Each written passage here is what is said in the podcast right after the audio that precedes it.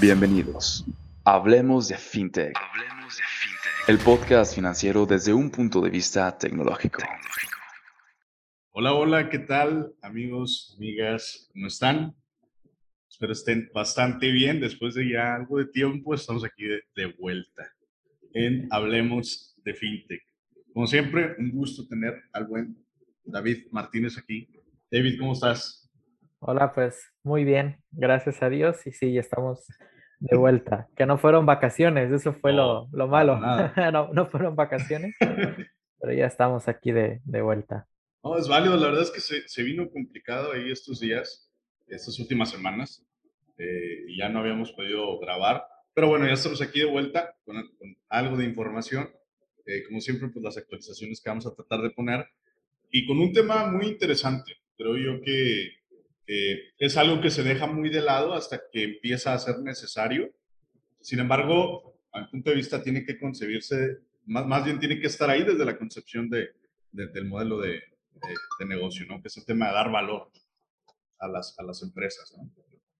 Sí, y claro, es un tema que, como bien dices, debe de estar desde los inicios de la operación de, la, de las empresas. Y ahora, con dar valor, no queremos solamente enfocarnos en el sentido financiero, sino crear valor de marca, de estrategia, de varios aspectos, vamos a decirlo, pues un aspecto pues general y básicamente algunas ideas pues personales de cómo poder llegar a, a generar ese valor con, y creo yo que es importante con los, con los clientes. También valor personal de la empresa, pero pues, a nivel de, de los clientes que vean ese, ese valor. Sí, no es, no es, tan, no es algo tan, tan fácil de lograr, más que nada por toda la, la, sarta de ideas que hay ya afuera, pero bueno, es algo que lo tienes que tener sí o sí, ¿no? Entonces, si te parece, estimado, ¿qué hay en el mundo actualmente, en el mundo financiero, con todo este bendito caos post-pandémico, este, todavía en pandemia, ya no sé de dónde estamos? Bueno, pues mejor dicho que no hay, ya que no, no hemos hecho algunos podcasts en semanas, ha pasado de, sí, de, todo. de, todo. Pero yo creo que el caso más sonado en, en esta semana, no solamente en México, sino a nivel mundial, podemos decir, es el caso de Evergrande, la sí. inmobiliaria, pues muy grande de, de China, ¿no? Que ahora mismo está causando pues ciertos estragos en las bolsas, en el mercado de valores a nivel mundial, ¿no? No solamente en ciertos eh, sectores, sino a nivel, pues, mundial. Y muchos están temiendo o prevén que pueda ser otra crisis como la del 2008. Claro. Y han pasado, pues, algunos años, ¿no? Y fue la, una de las mayores crisis Horrible. de Estados Unidos. Sí, sí. Incluso creo que fue un poco peor que la de 1929. Sí sea, no había, no había habido otra eh, crisis de esta magnitud. Así que muchos prevén que pase esto. Pero ¿qué es lo que está pasando con esta empresa, pues China? Y al ser China, pues puede pasar de todo. No, Eso es que no, estos... no, hay duda. O sea, yo con, yo con China es como una relación amor-odio, porque, o sea, qué genios para hacer lo que hacen. Eh, y los tienen puestos para decirle a quien sea, la nada, soy gobierno y aquí nadie más que el gobierno y no quieren que les pase lo que les sucede a Estados Unidos. Que se nota a leguas que su tirada va por ahí, pero oye la forma. Vaya, sí. vaya la forma, sí. Y han crecido exponencialmente en los últimos Muchísimo. 15 años. Muchísimo. Que antes decíamos que, bueno, todo lo que se fabrica que es malo viene de China, pero ahora China ahora no. produce de todo. Sí. Todo, todo China. Y ahora mismo también la tecnología Sí. que hace algunos años eh, yo recuerdo que Japón era la, La la meca. potencia mundial en cuanto a la tecnología Claro. y hoy en día ya está poco debajo de, de China e incluso de, de Corea del Sur. Pero lo que pasa con esta empresa, Evergrande, es en relación a la deuda que ellos tienen. Sí. Todos sabemos que hay dos tipos de, de deuda, ¿no? Pero una en particular que ellos tienen es en el corto plazo, que son millones de yuans que ellos no pueden pagar. Hace unos días estaba leyendo que la empresa ya se declaró insolvente para cubrir la deuda en el corto plazo. Y son millones de, de yuans, que a la conversión, pues de igual manera sigue siendo pues grande. Entonces, ¿qué es lo que está pasando? Se está declarando insolvente para esta deuda, por lo cual, y al tener presencia en varias partes del mundo, se está declarando, vamos a decir, incompetente para realizar las operaciones. Entonces, es un, es un problema que tiene un trasfondo, pero todo inicia con ese flujo para realizar las, las operaciones.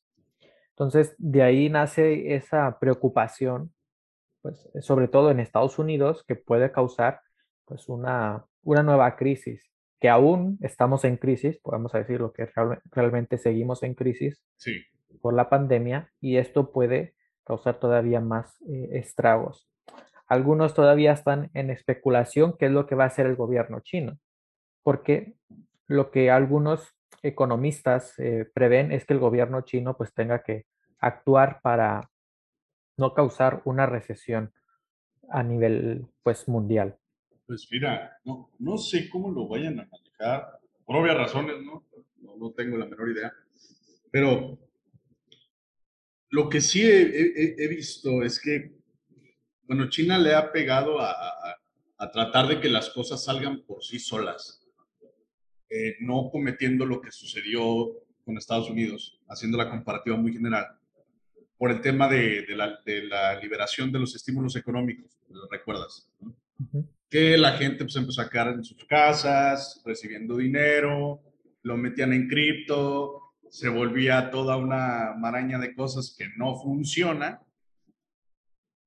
la bola se fue haciendo más grande, al punto que pues, ya ahorita pues, Estados Unidos está en un gran problema. Están en un gran problema, ¿no? Entonces, siento yo también que China no quiere tomar ese camino. Y, desconozco si para evitar una recesión vayan a meter ellos algo de, flujo o, de, liberar algún estímulo para esta, organización. Pero lo que sí es cierto es que eh, es gravísimo, es gravísimo. Si, si, eso sucede, eh, va a estar muy complicado. Va a estar muy, muy complicado. Y, pensando más allá que en muchas partes del mundo, China tiene, no el control, pero sí tiene cierto poder en cuestión de construcción, que sabemos que pues eh, China está construyendo pues todas estas vías terrestres en África y en diferentes lugares. Entonces, al tener, al tener una recesión de esta magnitud, pues provoca que también pueda perder ese tipo de, de interés, ¿no? Por lo cual, sí, muchos esperan que el gobierno pueda hacer algo, no se sabe cómo, por supuesto, pero sí, es una noticia que actualmente pues está pasando, pues, tragos amargos para algunos y preveyendo, previniendo también, pues, para esta situación que, que está presente. Así que pues sigamos en la esperando a ver qué va a pasar, la expectativa y a ver qué tal también afecta a México. Más que nada, a México mi postura es que le puede afectar la política exterior, o sea, la relación exterior, no tanto monetaria. Y más con lo que pasó este fin de semana, que también eso tiene una repercusión. Pero pues bueno, sigamos todavía viendo cómo va evolucionando este, este caso. Sí, nada más, nada más queda ver. Lamentablemente, pues no, muchas de las veces no se puede hacer más. Y bueno, como dices, a, la expectativa, a ver cómo va a estar ahora el, el, el, golpecito. Ah, como siempre, hay, hay, organizaciones, gente, grupos, países que van a ganarle y otros que le van a perder. Vamos, espero que no nos vaya como el 2008 o peor. Esperemos que no. Esas fueron la, la noticia financiera. Así que, Ymir, ¿cuál es esa noticia que tienes tú en cuanto a la tecnología? Ok, mira, son dos este, importantes. Y primero me gustaría empezar con una anécdota. En su momento, eh, un, gran amigo, Antonio Cursa, conocerán los que también vean el contenido de, de por el lado de Facebook, eh, pues hizo algunas pruebas de concepto utilizando códigos QR eh, pues lo, lo, interesante de estos códigos QR es que no ves qué es lo que es, le puedes poner lo que sea y pues bueno, ahí vas y escaneas. Entonces, él hace años hizo pruebas de concepto solamente para, para validar pues la seguridad de este tipo de, de cosas, ¿no? Descarga esta aplicación, hace este tipo de cosas, etc. Pues ahora hay un boom, al parecer, de nuevo, con ese tema.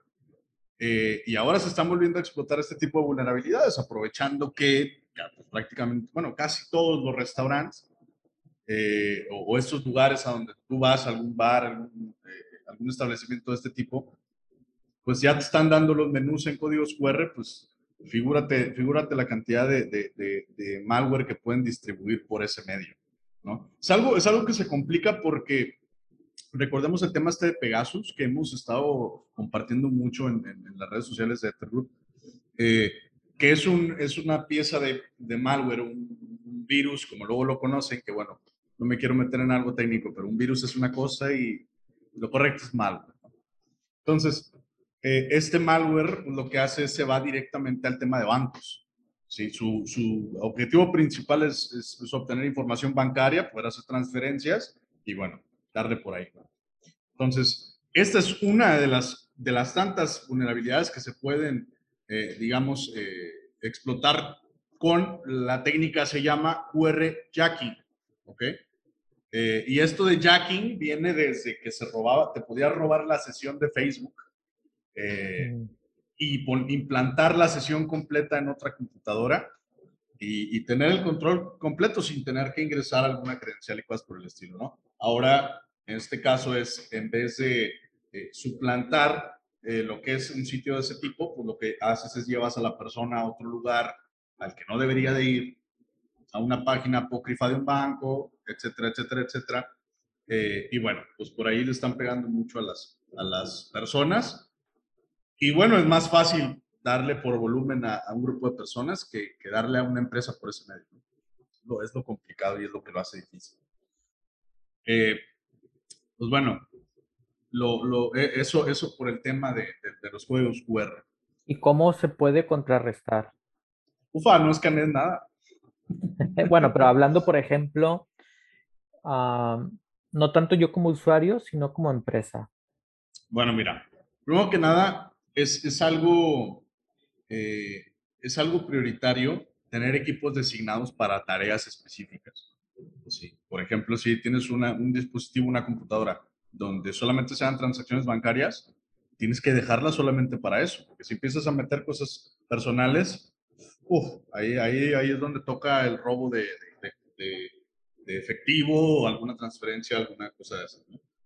Pues esa es una. Otra, en el caso de los códigos QR, pues que hay que estar al pendiente de, que la, información, me ha tocado ir a algún, eh, algún lugar de estos y que haya códigos QR, por ejemplo, de Instagram de personas. O, o sea, tú esperando que lo que esté en la mesa sea un, código QR de, no sé, del, del menú o de las fechas, del evento, de lo que sea, pues no, simple y sencillamente no, no, no es eso. Entonces, también eh, es, es, complicado porque el área, el área esta de restaurantera, eh, pues no le pone tanta importancia al tema tecnológico y eso es una verdad.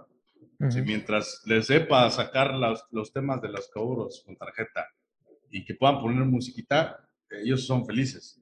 Y a lo mejor las cámaras, y ya te estoy pidiendo mucho. Entonces, pues es lo, es lo complicado, ¿no? Eh, eh, más que nada mantener ese, ese estándar y pues es lo que pueden hacer ellos, que son los más, los más propensos, ¿no? Y del lado de las empresas, pues nada más, no escaneen cosas que no deben escanear en lugares donde no se deben de escanear. Yo sé que está muy padre llegar y se ve muy nice llegar y tomar tu código QR y que te lleve a algún sitio que cómodo, pero pues no todos tienen la buena intención de que sea de esa manera. Otra cosa que está sucediendo es con el tema de Microsoft para todos aquellos que todavía utilicen Internet Explorer. ¿sí? Saludos a nuestras instituciones gubernamentales que por alguna razón todavía quieren que sigan usando este Explorer para ciertas cosas. Bueno, pues yo creo que deberían dejarlo, ¿no? Resulta que hay una vulnerabilidad que se puede explotar eh, y que afecta a los archivos, a los documentos de Word. es, un, es una, una, vulnerabilidad de día cero. Esto no, no, tiene, no tiene poco. ¿eh? De hecho, esto ya es desde el 9 de septiembre aproximadamente cuando se liberó esta noticia. Sin embargo, pues los parches, como lo sabemos, a veces tardan demasiado. Eh, para los que no sepan qué es una vulnerabilidad de día cero, es literalmente eh, eh, una vulnerabilidad que no, nadie sabía o que ni siquiera el fabricante sabe que existe. Entonces, aquí lo más peligroso es, es, obviamente, antes de que se descubra que existe esa vulnerabilidad de día cero y luego a posteriori, las primeras semanas o los primeros días, porque nadie sabe qué hacer. Entonces, pues hay que tener cuidado con utilizar ese tipo de herramientas. Eh, lo que les recomiendo siempre es que tengan una pieza de, de, anti-malware que les pueda ayudar, eh, porque contrario a lo que luego piensan, no todas las personas de TI están preparadas para responder ante una incidencia de ese tipo, ¿sí? Me ha tocado bastantes veces, eh, pues ver desde regaños hasta X cosa cuando sucede un tema de estos, pero muchas de las veces, la gran mayoría de las veces, no es culpa del personal de, de TI. Es, es más, eh, más algo que simple y sencillamente no se sabe, mm. ¿sí? Porque no están, no están, digamos, capacitados para hacer ese tipo de cosas, ¿no?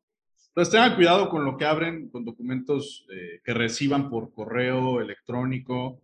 Eh, siempre validen la información, siempre traten de, de estar validando de un lado y de otro antes de abrir cualquier documento que no se sabe qué es lo que pueden llegar a mandar, ¿no? Digo, hubo un tiempo en donde estuvimos recibiendo cositas así. No, o sea, no, no, no, no, vengas a querer hacer algo que, que, no va por ahí, ¿no? Entonces, tengan, tengan nada más ese, e, e, ese cuidado porque, digo, no es, no es, no es este, no, no es tan, eh, ¿cómo decirlo? Eh, exentos de recibir algún ataque, ¿sí? Dice yo por tengo, Yo tengo una duda. Eh, bueno, obviamente no se puede responder dogmáticamente, pero ¿cuál es tu criterio en relación? ¿Por qué en México hay más ciberataques que, voy a hacer la comparación, que aquí en Europa? Ok.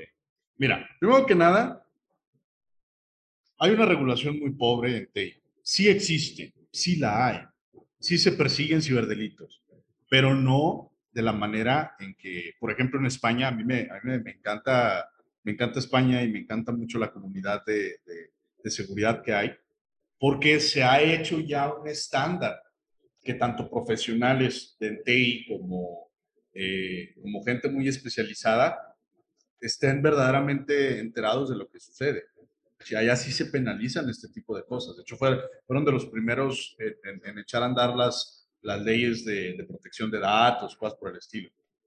Entonces, la otra es que, fíjate, esto es una ironía, no sé, no sé cómo tomarlo, pero bueno, así nos tocó. Y es que la gran mayoría de ataques en México vienen de aquí. Hay un mapa de Kaspersky que se llama Cyber, Cyber Attack Map, algo así. Y tú ves los ataques a México y están así. O sea, hay de todos, ¿no? De un lado a otro, rebotando, pero casi todos entre ciudades aquí mismo. ¿Por qué? Por esa falta de regulación. No hay una falta de, hay, más bien, hay una falta de regulación muy considerable, ¿sí? Y ese por qué hay una cantidad de ciberdelitos pues mayor.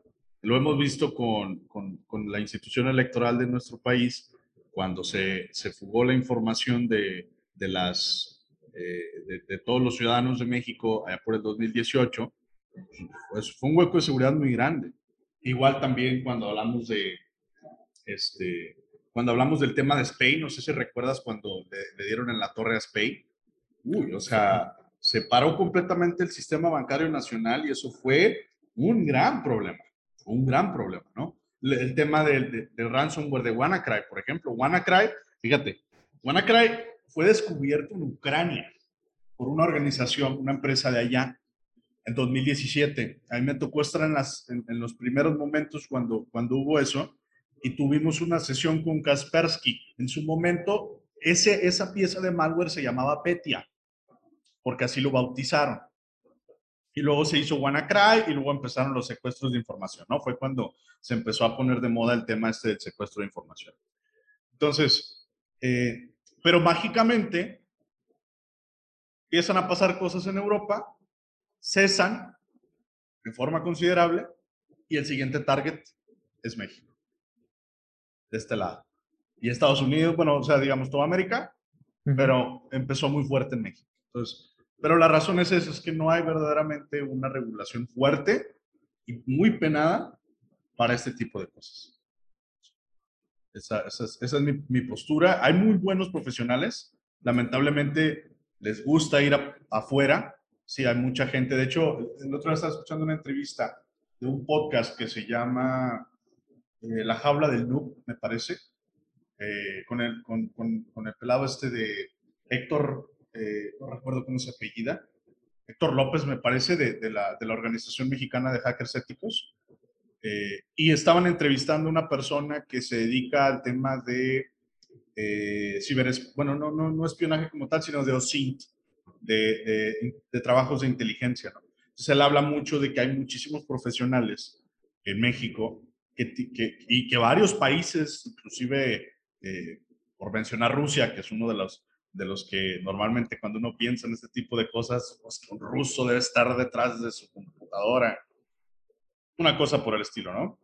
O sea, vienen a capacitarse aquí y luego se llevan ese conocimiento y ahí es donde dan toda, toda la pauta. Entonces, no se trata, no, es un tema de conocimiento, el tema es de regulación. Es, muy pobre. Esperemos que pueda cambiar eso pronto porque sí, hay muchos ahora, hay mucha necesidad en cuanto a esto. Demasiado. Los secuestros de información no paran, es diario. O sea, de veras, diario y muy alarmante. Sí, es algo pues preocupante. Pues muy bien, pues, esas son las noticias un poco extensas, sí. pero sí son las noticias eh, de estas últimas semanas. Pero ahora bien, vamos a ver pues cómo el generar ese valor a la empresa. Y como pues todos saben que pertenecemos a Ether Group, y mire, en primer lugar, cómo tú defines esa creación de valor para Ether Group? Ok. Mira, hay algo que, que hay que tener bien, bien claro. Cuando tú no puedes implementar algo que no esté en tus venas. Eso es algo crucial.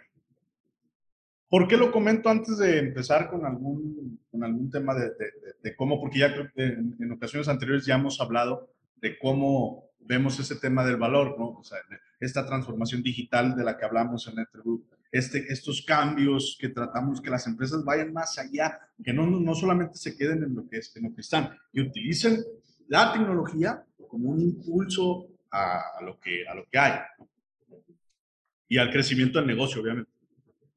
Entonces, sin embargo, creo que hay que regresarse un paso atrás y desde los valores de los fundadores o, o quienes están, tienen que traer en las venas esa, esa aras de cambio. Si no está, es muy complicado. Es muy complicado, es muy difícil dar valor. ¿Sí? Cada quien tendrá su propósito. En el caso de Telgroup, nos interesa bastante hacer esos cambios. Nos interesa mucho el que, el que la, tecnología pueda hacer ese, esa, ese engrane que haga el cambio y que las cosas avancen. ¿Ah? Y, sí, sí, Has mencionado lo del cambio. Más adelante voy a mencionar un caso, un, ejemplo de no, un sector, no una empresa, sino un sector en general que ha tenido un cambio, yo pues decir radical, y que hoy en día se ve ese valor y que más personas están buscando invertir en esto. Pero de manera pues muy, muy general, yo puedo resumir este concepto de crear valor como nuevamente lo digo, no valor financiero, sino un valor general, en dos premisas. La primera, que creo yo que es fundamental, el recurso humano. Si no tienes un buen equipo de trabajo, si no creas ese liderazgo en el equipo, muy difícilmente o casi imposible se puede generar ese valor. ¿Por qué? El recurso humano es el que a ti te va a dar, vamos a decir, ese valor, por ejemplo, hacia los clientes para resolver los problemas que se puedan suscitar, hacia los proveedores en cuanto a estrategias y demás. Si no tienes ese recurso humano que sea, eh, vamos a decir, con esa habilidad o es habilidoso para resolver los conflictos, para tener ese liderazgo, muy difícilmente, puedo decir yo, o imposible, puede generar el valor. Más que nada, para ante cualquier situación que se presente, tener la habilidad para resolverla. Ahora bien, no quiere decir que una persona, que un recurso humano es alguien que tenga estudios de, doctorado. Por supuesto que no. Puede ser que una persona tenga una maestría o lo que sea, pero no tenga esas aptitudes para resolver los, los problemas que se puedan pues, suscitar. Así que el recurso humano es parte fundamental de una empresa. Es correcto. Hay algunos, bueno, hay una persona en general que menciona, que no estoy muy del todo de acuerdo con, con esta persona, él mencionaba que en, su empresa, él dice que no tienen recursos humanos, no tiene el departamento de recursos humanos porque cada área o departamento tiene esta visión de tener eh, pues estabilidad eh, en todos los sentidos, no solamente pues económica, sino pues emocional, vamos a decir, entre otros sentidos. Es algo interesante, no lo comparto del todo por ciertas cosas, pero lo que sí dice más interesante es que cada área tiene esa preocupación por el bienestar propio, no solamente, perdón, un bienestar general, general sí, plural, no solamente el, el personal, ¿no? Entonces, es importante que, que cuando estemos desarrollando pues, las estrategias, busquemos personas que sean aptas para también crecer en, en la visión en conjunto de, de la empresa. El recurso humano siempre es fundamental y puedo decir que incluso más importante que el recurso, otra cosa que yo creo es el recurso tecnológico. Pero si no tienes ese recurso humano, el recurso tecnológico, pues queda hacia un lado y no, no va a tener ese valor. No, no, totalmente. Y de hecho, eh, me parece que el director del Tecnológico de Monterrey, en alguna ocasión hicieron así una, una, conferencia pues, algo grande y comenta sobre, sobre ese tema. Que dice, pues, pues que cómo le has hecho para crecer al Tecnológico de Monterrey al grado que lo has crecido. Obviamente, pues tienes tus eh, predecesores que, bueno, este, indudablemente lo han hecho muy bien. Pero ¿cómo lo has hecho para mantenerlo? Porque no es fácil, para nada. Entonces le empiezan a hacer preguntas sobre temas varios, de, distintas áreas, después por el estilo. Oye, sobre este tema, que, dame un segundo. Y le habla una persona del, lugar. Él es el doctor tal, tal, él te va a responder. Le responde, oye, y esto, y esto. Oye, y esto. Bueno, ahí viene tal, perfecto. Y llega un punto en donde esta persona le dice, bueno, ¿y cuándo me va a contestar usted? Dice, es, dice, es que ese es el problema. Que la gran mayoría de personas piensan que se pueden hacer las cosas solos. Que no, que tú puedes tomar las riendas de todo y echarlo a andar. No es así.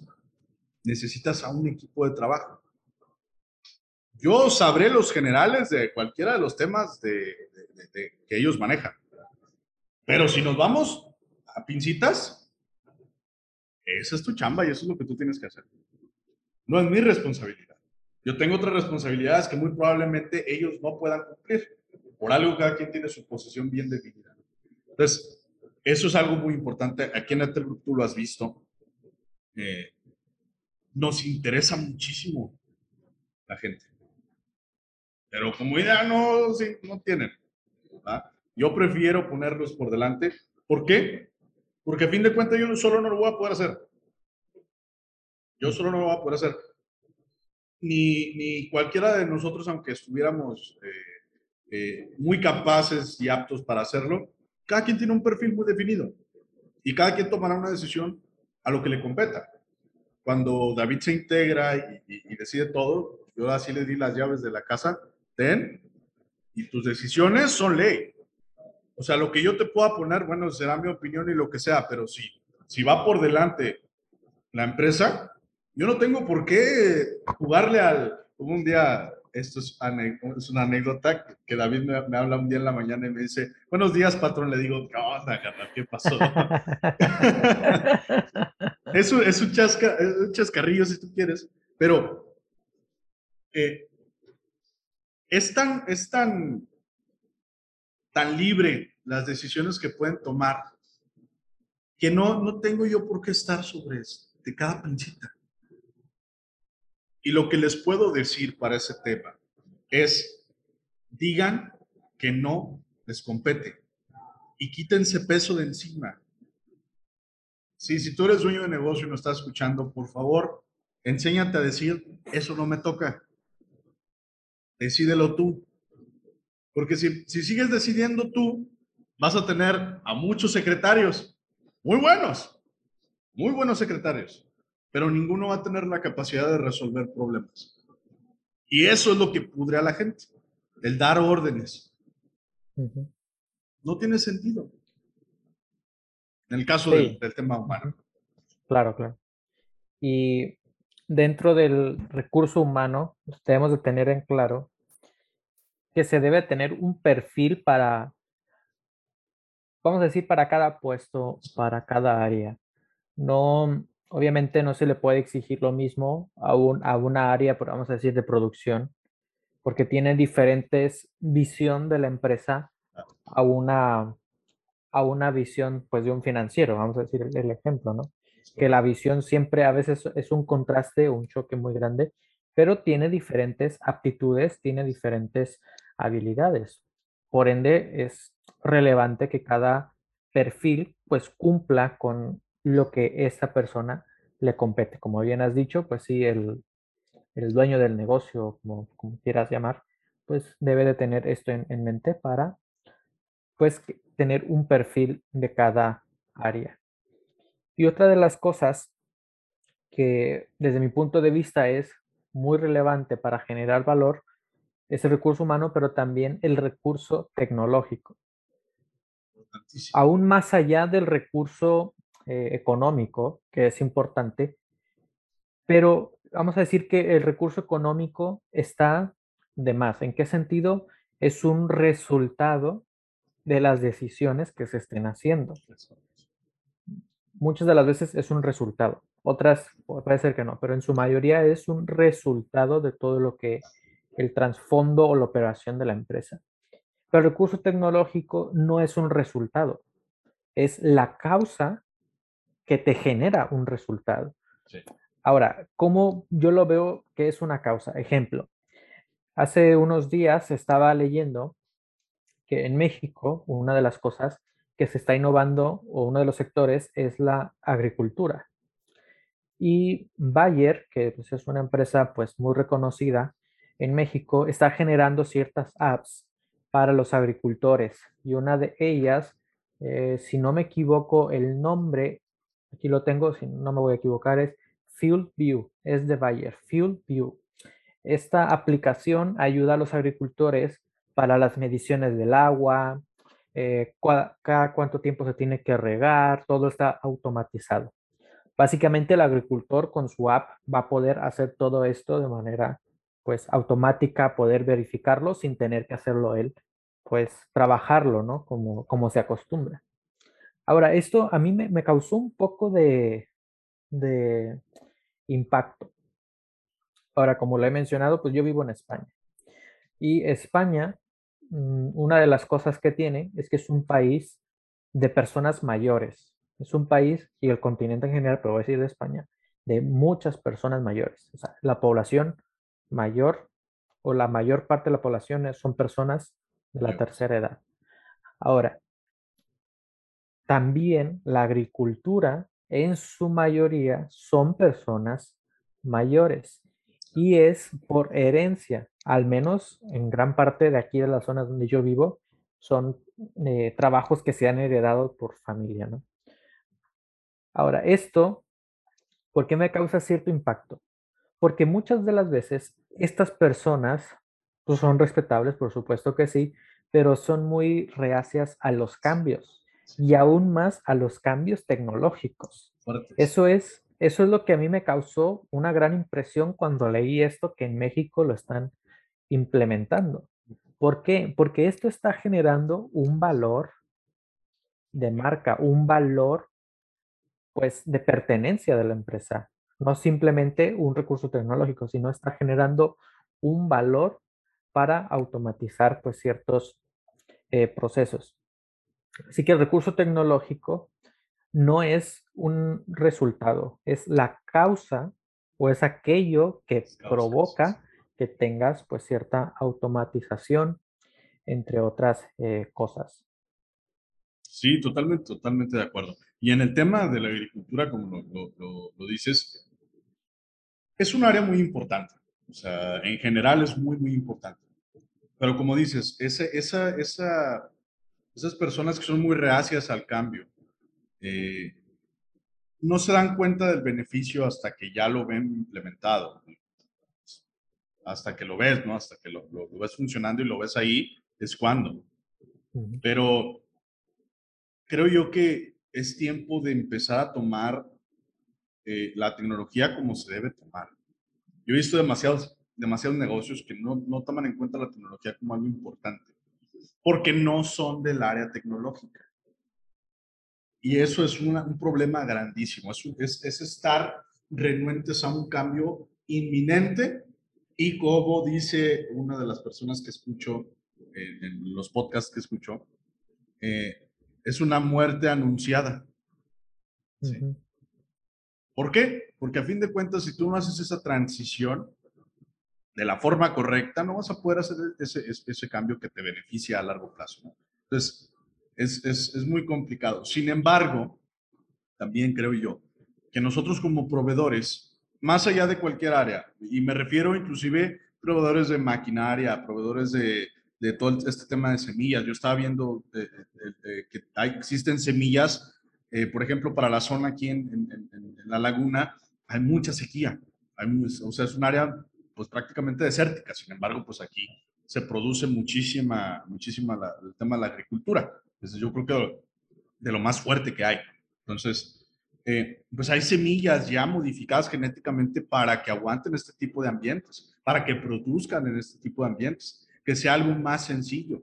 Existe maquinaria eh, que te permite inclusive trazar las líneas de riego que, que, existen, y esto por información de uno de, de, nuestros eh, conocidos, el buen Roberto, mando, le mando un, saludo. Eh, y, y, pues existe esta tecnología que te permite ya trazar y que, la, que el operador solamente se, se, se dedique a ir monitoreando con un Tesla y que te trace todo el campo y que haga todo lo que tenga que hacer el, el, solo equipo. Monitorización de, de, alguna falla, cosas que, que, normalmente hasta que fallan es cuando haces el cambio. No, ya tienes una respuesta oportuna. Entonces, aquellos que no adopten la tecnología como un elemento fundamental.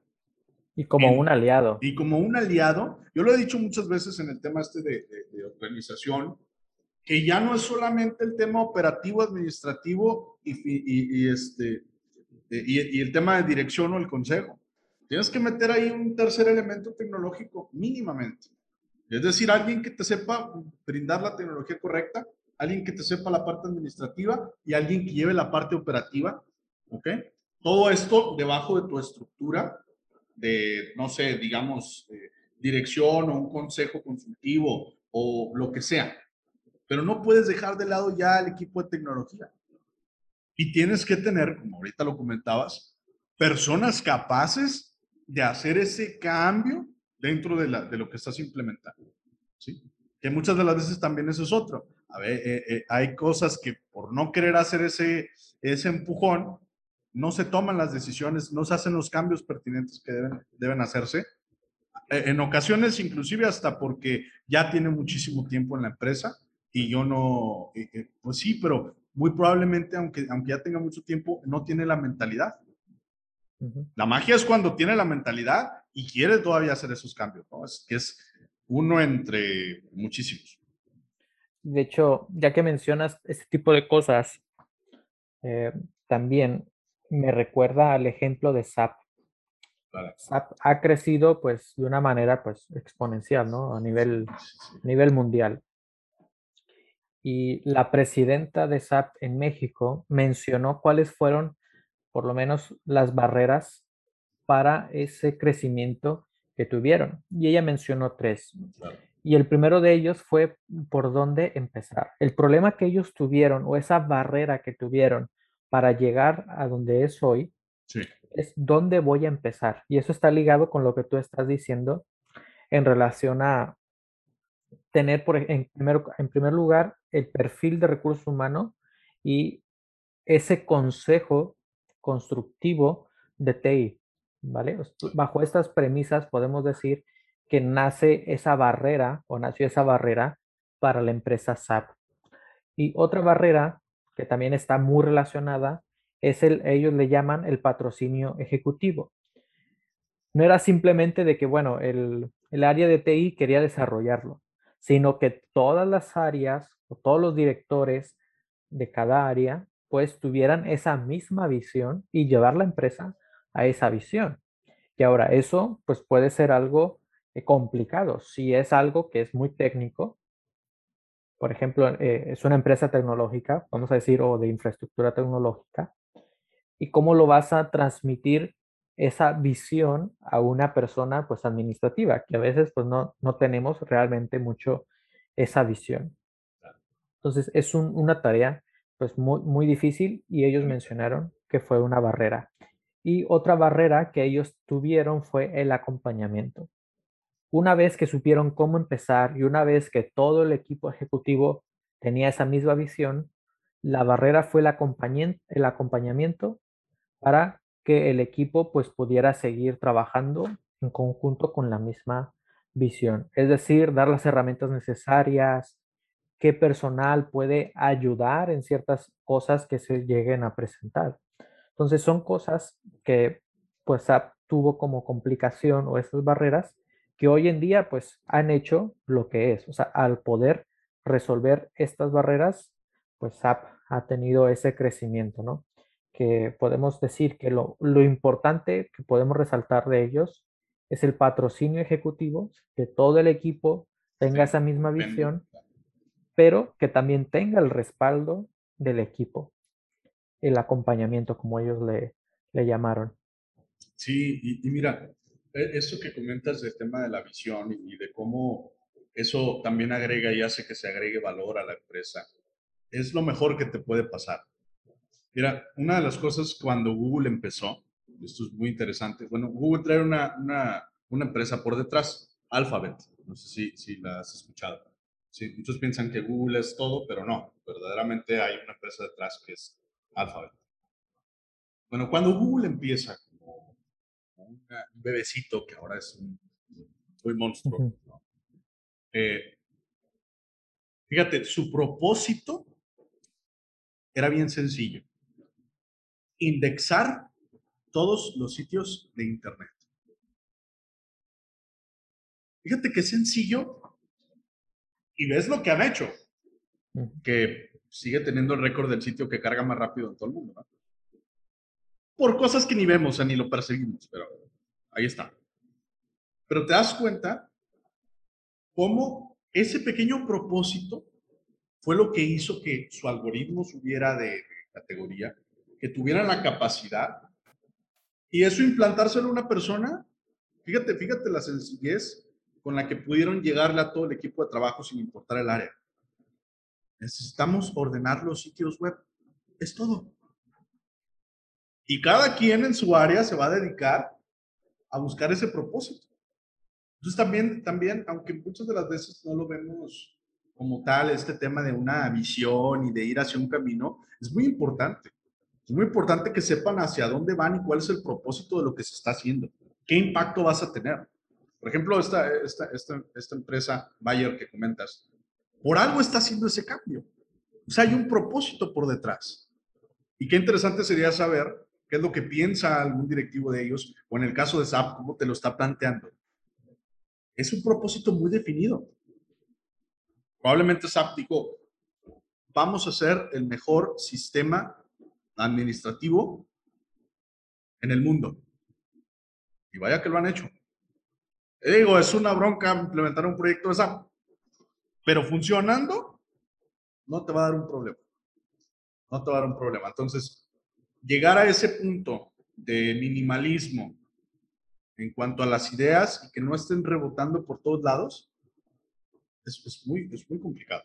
Es muy complicado, pero dándole al clavo, puedes hacer que la organización tenga un vuelco completo. Sí, teniendo cuidado pues de estas barreras, pues podemos generar ese valor a, la empresa. Así que en resumen, pues en base a nuestro criterio, pues son dos cosas importantes para generar el valor. El recurso humano, que es imprescindible, y el recurso tecnológico, que claro, esto irá siendo en base a las necesidades, pero sí o sí tiene que estar presente el recurso humano. Así que estas dos cosas pues son nuestros aliados para generar valor de marca, de estrategia y en muchos sentidos de nuestra empresa. Y si, y si lo, lo ven pertinente que hagamos una, una sesión o un, un, siguiente podcast para hablar específicamente de ese tema, es decir, cómo estructurar un equipo de trabajo eh, y luego hablar del tema tecnológico en específico. Bueno, que ya hablamos en su momento de cómo impulsar con las empresas con tecnología, ¿no? Pero si podemos hablar de este tema, no sé qué te parece, David, de cómo estructurar un equipo de trabajo, cómo, cómo ir pactando eso, pues más que, más que puestos para, para, armar la siguiente sesión y que sea eso, ¿no? Sí, estoy totalmente de acuerdo. Es un tema, pues, amplio, no es un tema sencillo y también en base a mucho a la filosofía personal. O sea, no es algo dogmático, pero sí es un tema, pues, muy interesante. Es correcto. Totalmente de acuerdo. Estimado David, ¿algo que quieras agregar? Pues lo de siempre, pues gracias por el tiempo y también a los que nos están escuchando, pues que agradecer, ¿no? Por el tiempo que se dan para estar al pendiente de, y una disculpa también por no estar actualizados, es decir, estar subiendo constantemente en las últimas semanas, pero sí ha habido un poco o mucha demora en el, en el trabajo, ¿no? Pero estamos de vuelta. Claro, estamos de vuelta esperando que les guste como siempre este contenido. Síganos en las redes sociales, tenemos ahí en el sitio web eh, ethergroup.mx. Eh, ahí tenemos eh, toda la información de nuestras redes sociales. Tenemos el tema de Telegram, tenemos el tema de... Eh, tenemos un blog que, por cierto, ya se van a empezar a subir artículos de, de las distintas áreas internas de Ethergroup para empezar a alimentar ese, esa base de conocimientos pública. David también estará escribiendo algunos artículos sobre finanzas y el tema este de finanzas corporativas. Y bueno, esperando que les haya gustado esta sesión, les agradezco muchísimo por el tiempo eh, y nos vemos en la siguiente sesión de Hablemos de FinTech. Muy bien. Hasta, luego.